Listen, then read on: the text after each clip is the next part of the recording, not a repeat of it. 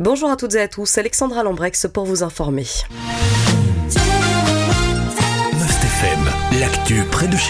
Ce début d'année scolaire marque aussi le début de l'année judiciaire. En province de Luxembourg, plusieurs dossiers seront abordés, notamment celui de Véviba. En mars 2018, l'entreprise bastonniarde se retrouvait au cœur d'un scandale alimentaire.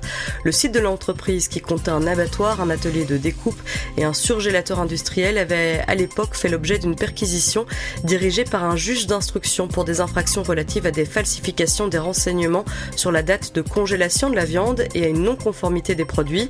La procédure judiciaire avait entraîné le retrait par le ministre fédéral de l'Agriculture Denis Ducarme et par l'Agence fédérale pour la sécurité de la chaîne alimentaire de l'agrément délivré à l'entreprise. Elle a ensuite été déclarée en faillite. 54 personnes ont ainsi perdu leur emploi en 2019. Le parquet du Luxembourg indique que le dossier en est actuellement au stade du règlement de la procédure. Si la Chambre du Conseil ordonne le renvoi de l'affaire en correctionnel, le dossier pourrait alors être fixé dans le courant de l'année judiciaire 2023-2024 devant l'un des tribunaux de la province du Luxembourg. Deuxième procès attendu cette année, celui des auteurs présumés d'un homejacking commis le 17 mars 2022 à Givry dans la commune de Bertogne. Le jour des faits, deux individus ont fait irruption au domicile d'un habitant du village âgé d'une soixantaine d'années. Ils lui ont réclamé de l'argent sous la menace d'une arme à feu. La victime a été frappée à plusieurs reprises. Elle a aussi été blessée par balle au crâne, mais elle est parvenue à s'enfuir. Deux suspects de 35 et 39 ans ont été privés de liberté plusieurs mois après les faits. Ils ont été inculpés devant le tribunal correctionnel pour tentative d'extorsion avec violence et menace. L'un des deux inculpés doit aussi répondre de tentative de meurtre. Vendredi, la Chambre du Conseil a ordonné le renvoi des inculpés devant le tribunal correctionnel. La date du procès n'a pas encore été déterminée. Une nouvelle phase des travaux de l'écluse d'Auvelay en province de Namur a débuté. Pour rappel, il s'agit d'un chantier dans le cadre du projet Seine-Esco. Il vise à aménager l'écluse pour permettre le passage des bateaux qui présentent un enfoncement de 2,80 m.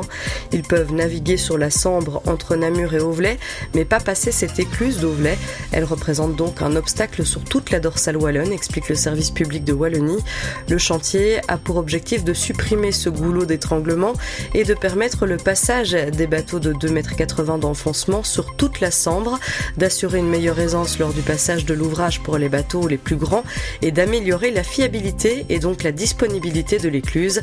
À terme, une fois ce chantier terminé, cela permettra une augmentation du trafic fluvial et une augmentation de la proportion des plus grands bateaux sur le fleuve. Enfin, à Floref, l'incendie qui s'est déclaré dans la nuit de samedi à dimanche dans un ancien couvent ne serait pas d'origine criminelle. Une annonce du parquet de Namur. Les analyses réalisées n'ont pas permis de démontrer l'intervention d'un tiers.